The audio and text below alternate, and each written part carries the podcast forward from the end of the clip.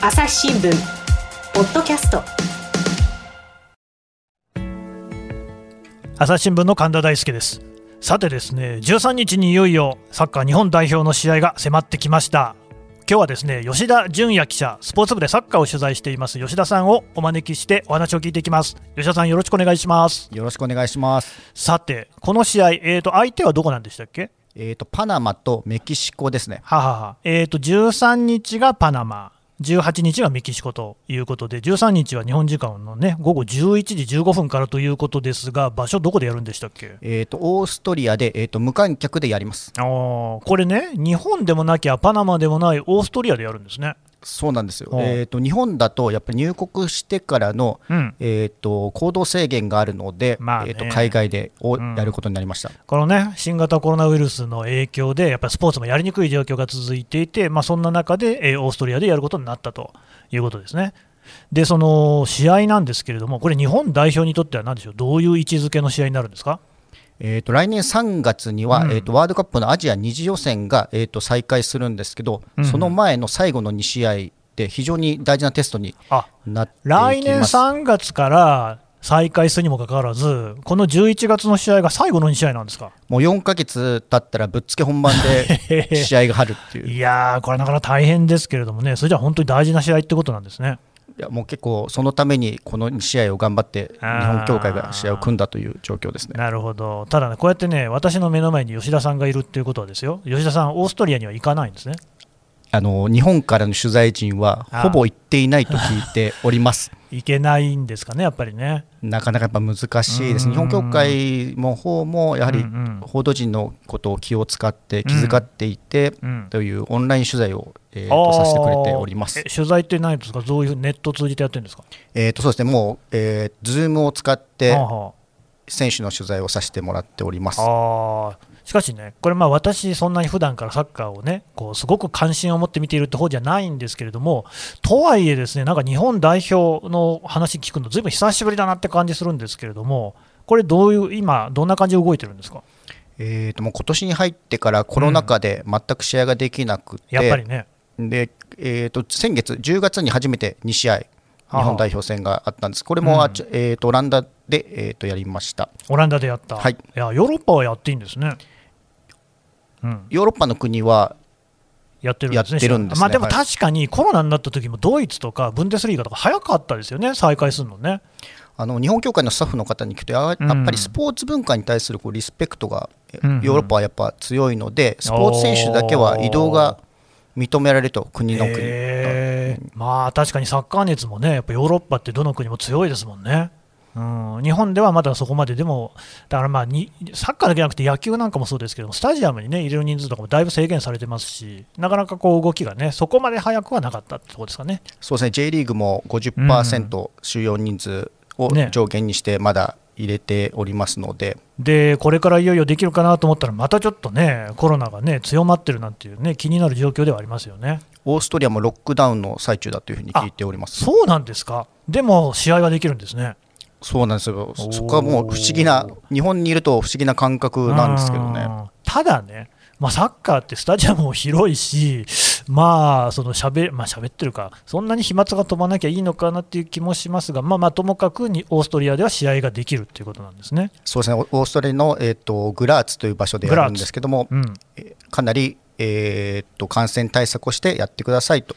日本代表としても感染対策をしっかりするので試合をやらせてくださいとお願いしている状況です、ね、でもそれこそね、またこう選手の中でたくさんコロナの陽性が出ちゃったりすると、どうなるか分かんないみたいなこともあるかもしれないんですね。そうなんですよ、えーと、ザルツブルグの選手が追加で呼ばれたんですけども、はい。うんうん、ザルツブルグというチームで、えーと、コロナ陽性者が、えー、5、6人出たみたいで、うん、それで、えーと、奥川選手という選手は日本代表に合流できなくなってしまいました。あまだ確定はしてないんですけど、多分難しいんだろうという話を今しております。なるほど、しかし、そうやってオーストリアっていうのもね、そんなにこう大きな国ではないですから、まあ、こ日本代表が来るとかっていうことになるとね、そのサッカーの試合っていうことになれば、しかもそのね、えー、国際試合っていうことになれば、これはいろいろ準備もあると思うんですけれども、もうこれ、日本以外の国なのか、どうしてんですかね？オーストリアは、いろんな国を受け入れてるみたいでですね。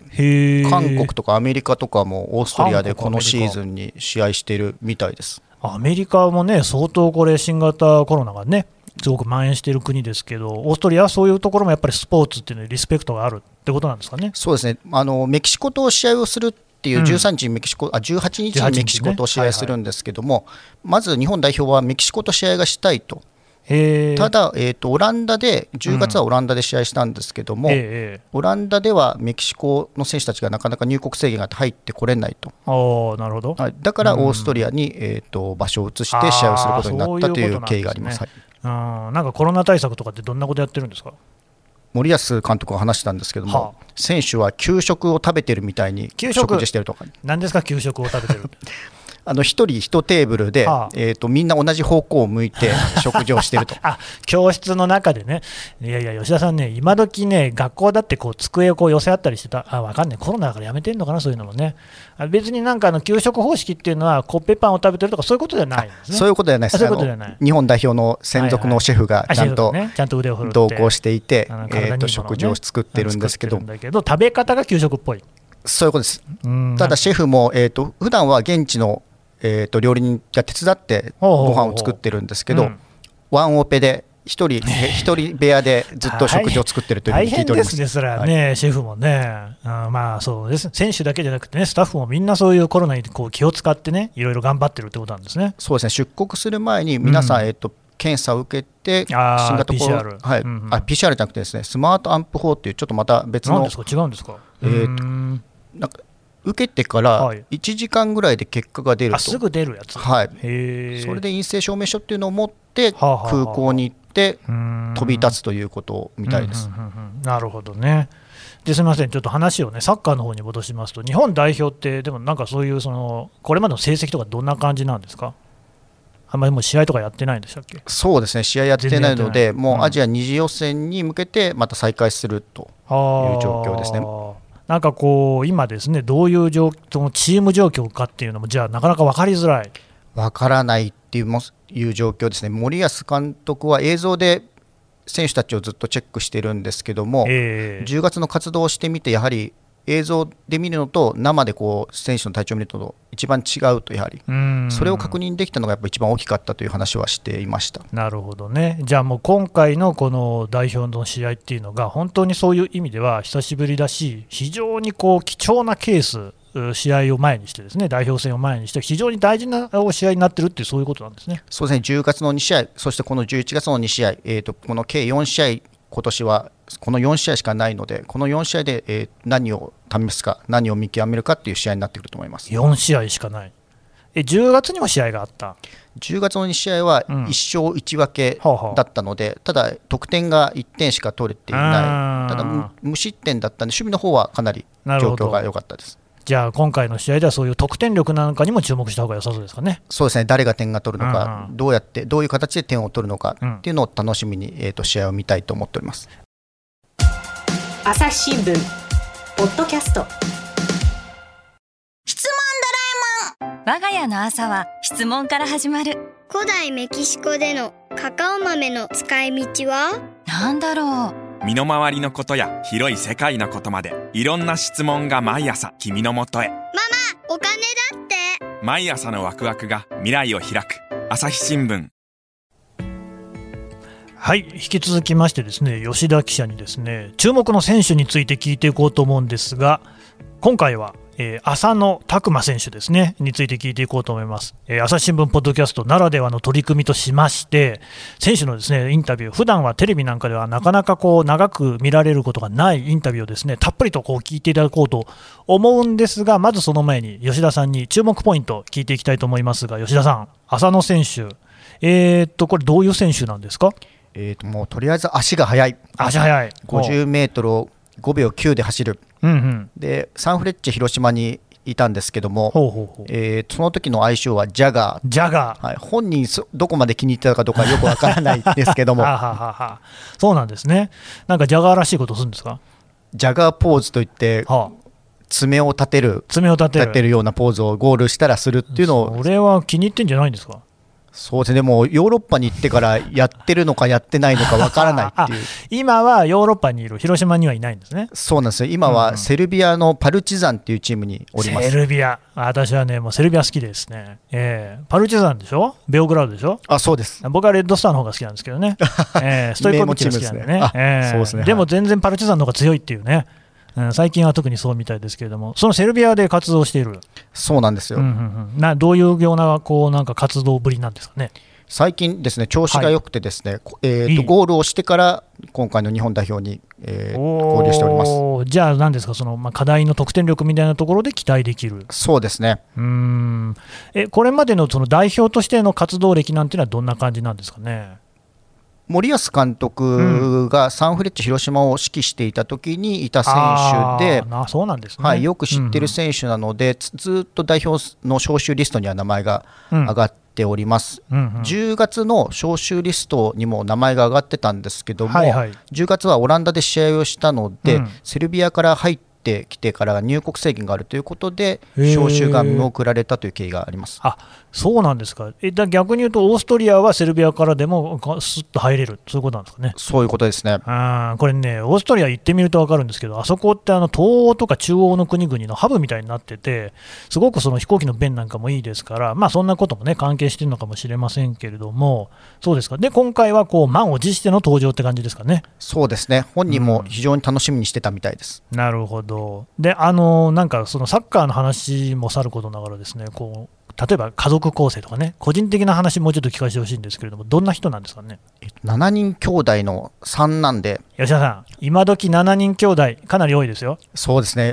上の6人がみんな男の子で、一番下の子が女の子。これはね、一番下の女の子はさぞかしね、お姫様のこと可愛がられてんじゃないかなと想像しますけれども、もう妹のことは大好きみたいですね。あそうですか、はい、もうすごい家族思いの選手で、えー、サンフレッチェ広島からヨーロッパに渡った時も、うん、ずっとこう練習が終わってから家族に電話してたって日本に帰ってきた時雑談してたらそんな話をしておりました。なかなか珍しい若者って感じもねしますけども。えその7人兄弟の3番目。3番目です。三男。はい。なるほど。で6人の男のばっかり6人いる。そうなんですよ。なるほどね。4人えーと、四四男がですね、うん、ゆうやさんっていうんですけども、うんうん、J1 の同じくまたサンフレッチェ広島で今プレーしております。そうなんですね、はい、背番号も同じ。えー、浅野選手、浅野拓磨選手って、代表の選手は拓磨選手なんですけど、うんうん、まあ、拓磨選手が普段つつけていた番号をそのまま、一番初めにつけた番号をつけていると。なるほど、ね、でも弟としては、偉大な兄を持つことはやっぱ 嫌みたいで。そうなんですか、はい、いつも比べられてほんま嫌っていう話をしていましたけど今年もまあ、サンフレッチェで活躍されてい弟の選手はですね、四男の方はですね、ゴール決めた時も、えー、と話を聞いたんですけども、うん、今でも兄がライバルって言って家族の中でこう切磋琢磨して育ってきたと。なるほどね、もうそういう例っていうのはね、結構他にも聞きますけれども、やっぱりそうやって一番身近なところに良きライバルがいるっていうのはいいんでしょうね。そうですね。もうあの代表の拓磨選手もちょっと分かりづらいんですけども、うんうん、代表の、えーと浅野選手はやっぱ学校や部活での競争だけじゃなくて家に帰ってから兄弟のけ あの競争があったと。なるほどね、はい、代表戦テレビで見てたらすぐボールを持ち出して 家の中でサッカーしたりしてお兄ちゃんと競争して育っていったと。うんうんうんでもなんかこう、今ね、そういった話聞いてると、なんか明るい性格なんですかね。いや、本当に明るくて、人懐っこくてですね、うん、あのササンフレッチェからヨーロッパに行くとき、ちょうど僕、その試合、取材してたんですけども、はいはいはい、ありがとうございましたって報道陣のとこまでみんなに来て握手して、まあ、またこれからもよろしくお願いしますって旅立ってったっていう。そんな人いるんですね。もう本当にあの明るくて家族思いな。いやいや、まあ、だって吉田さんもいろんなサッカー選手取材するわけでしょ？そうですね、はい。そんな人はいます、たくさん。まあ、サッカー選手、まあ、根が真面目な選手がやっぱ代表には多いのかなと思いますけども、珍しいのかなとも思いますね。なんか記者のとこまで来て全員に握手していくとか初めて聞きましたけどね。本当ですか、うん、そういう人もいるんですね。そうですね。あ一応ね、僕もね、あのイランにいた時にね、あのその時に二次予選で来てた代表のね、取材したことあるんですけど、練習終わった後に。誰も握手してくれなかったですよ、ね、本田さんもね、岡崎さんもね、中友さんも誰も握手してくれなかったな、まあ、代表戦の時はなかなか難しいのかもしれないですけど、クラブとちょっと、あの違うんで、代表はやっぱりパッと集まってきて、パッと変えるので、クラブはやっぱり。ね、選手のこう所属地であって、普段のホームみたいな場所なので、少し表情が変わったりするのかなと、選手は思います。なんかやっぱりその前向き、ポジティブな感じの人なんですか？そうなんですよ、ポジティブなんですけども、なんですけども、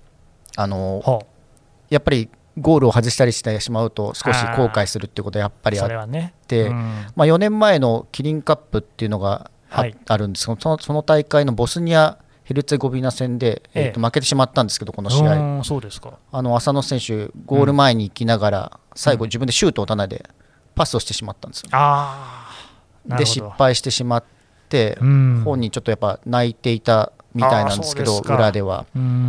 で、まあ、試合後、バスに乗った時にちょっといい話だなと思ったのが、あの今シーズン、鹿島トラズにいた内田篤人選手、内田篤人さんですね、もう選手じゃなくて、はあそうですね、引退した内田篤人さんからメールが届いてたそうなんですよ。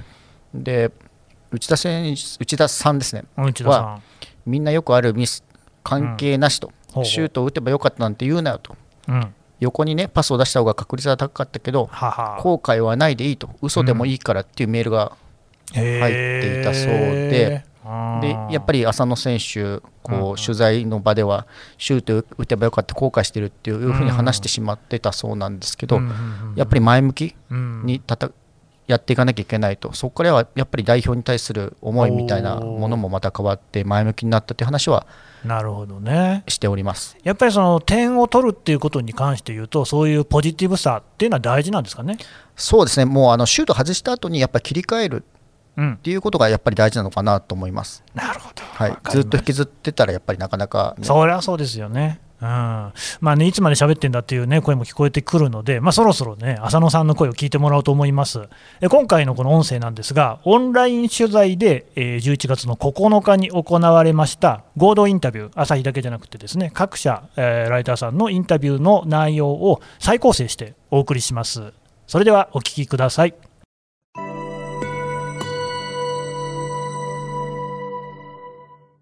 10月の代表活動は、セルビアからオランダへの入国制限があり、招集されませんでした。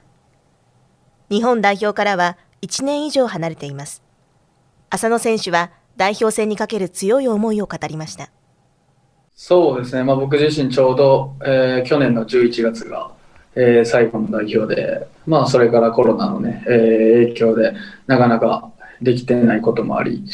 まあ、前回も、えーまあ、そのコロナの影響もあり、えー、合流できなかったので、まあ、僕自身やっぱ常に、えー、チームでプレーする上で、えー、代表っていうところは、えー、意識してて、まあ、活動がある限り、えー、常にその活動には参加したいという気持ちがあったので、まあ、前回は、えーまあ、悔しい、えー、思いをしましたけど、まあ、今回こうやって、えー、呼んでもらえたことが光栄ですし、まあ、呼んでもらったこ、えー、限り、えーまあ、全力で、えー与えられた役割でプレーするだけかなとは思います。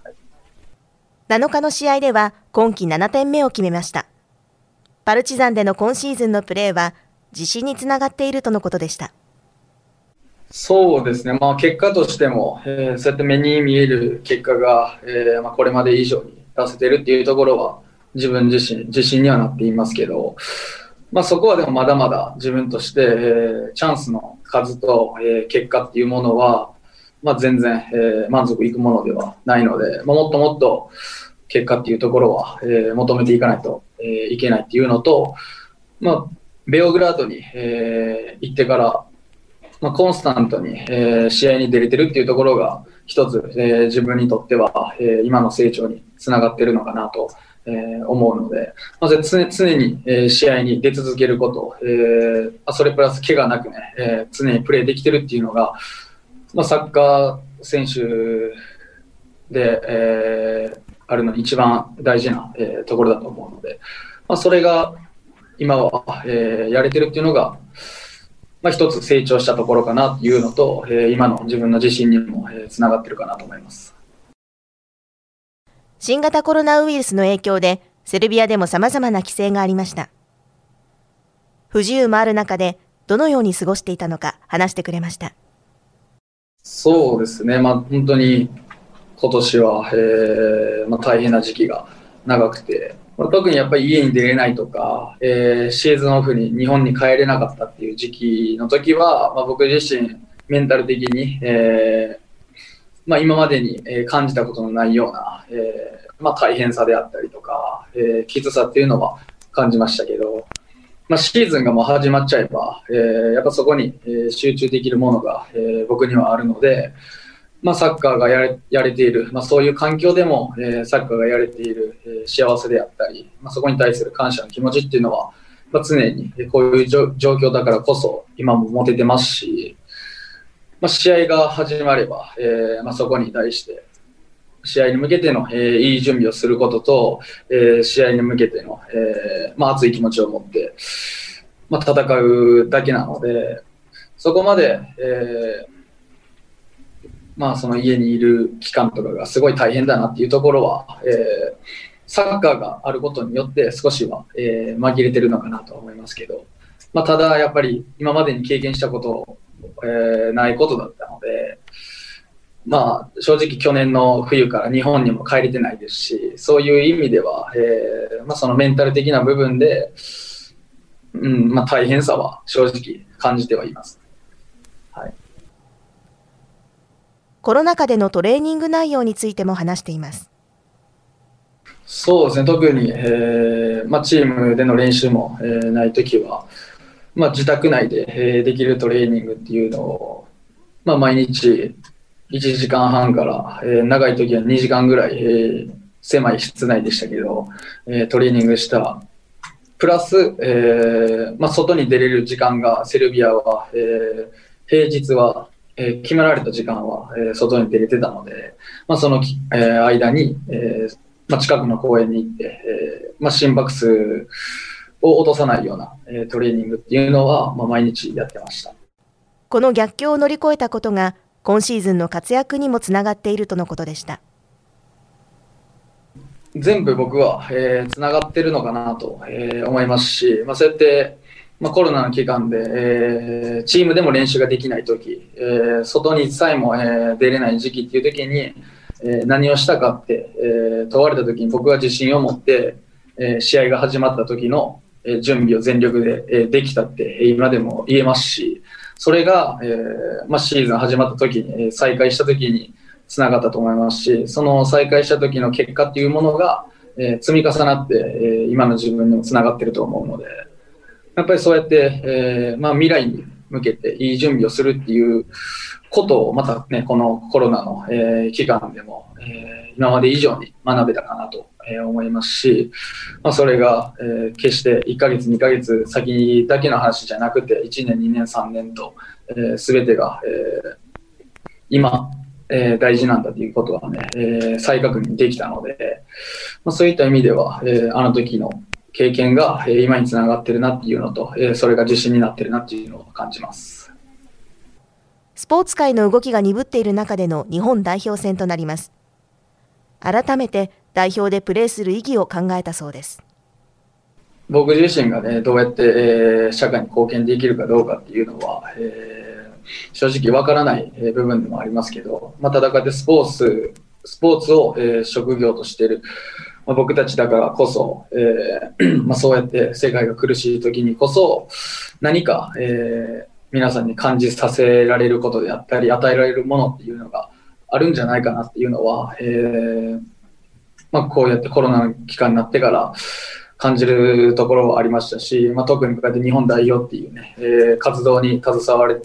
てるだけでも、えーまあ、僕としては、えーここに来てるからこそ、そうやって、えー、皆さんにね、何かを与えたりとか、えー、元気だったり、勇気であったり、希望であったりっていうのは少なからず、えー、与えれるんじゃないかなと、え思いますし、まあ、改めてそのスポーツの偉大さっていうのを、え感じさせられた、え期間でもあるので、まあ、僕はそうやって、えーこういう職業に、えつけてるからこそ、えそれで皆さんにね、少しでも、そういう、えー、気持ちを、えー、与えれるように、僕は、えー、目の前のことに対して全力で取り組むだけかなとは思います。参加できなかった10月の代表戦の映像も見たそうです。その中で自分の良さをどのように出すのか考えているとのことでした。代表として久しぶりの活動っていう、えー、こともありましたし、まあ、もっともっとチームとして、えー、合わせれる部分であったり、えー、チームとして戦えるところっていうのも、えー、あるかなと思いますけど、ただまあ僕個人としては、えー、そこまでマイナスな印象が逆に、えーまあ、なかったですし、しっかり、えー、チームとして、えーまあ、ゼロで、えー、抑えれてたりとか、まあ、なかなかゴールっていう部分では、えーまあ、取れてなくて、もっともっと攻撃として、え、やるべきことっていうのは、え、チームとしてあるかなとは思いますけど、まあ、試合通して、えー、ゼロっていうところを見れば、やっぱチームとして戦えれてるっていうことですし、まあ、そこは、えー、チームとして自信を持って、えー、取り組むべきところかなと思いますし、ただまあ僕が、えー、このチームに、えーまあ、どこで使われるかっていうのは分からないですけど、入ったらどういうプレーをしようっていうイメージは常に持ちながら、えー、見てたので、まあ、僕が入ったらもっともっとそのスペースを生かす、えー、動きであったりとか、えー、ゴール前に絡んでいく動きであったりっていうのは、えー、出せるんじゃないかなっていう印象は持っています。はい、朝日新聞ポッドキャスト。この番組へのご意見ご感想をメールで募集しています。podcast at 朝日 .com d c a s t アットマーク朝日 .com までメールでお寄せください。ツイッターでも番組情報を随時紹介しています。アットマーク朝日ポッドキャスト。朝日新聞ポッドキャストで検索してみてください。朝日新聞サッカー担当の公式アカウントでは紙面で伝えきれない話題や選手の声などを現場から直接お届けしています。アットマーク朝日アンダーバーサッカー1朝日新聞サッカー担当で検索してみてください。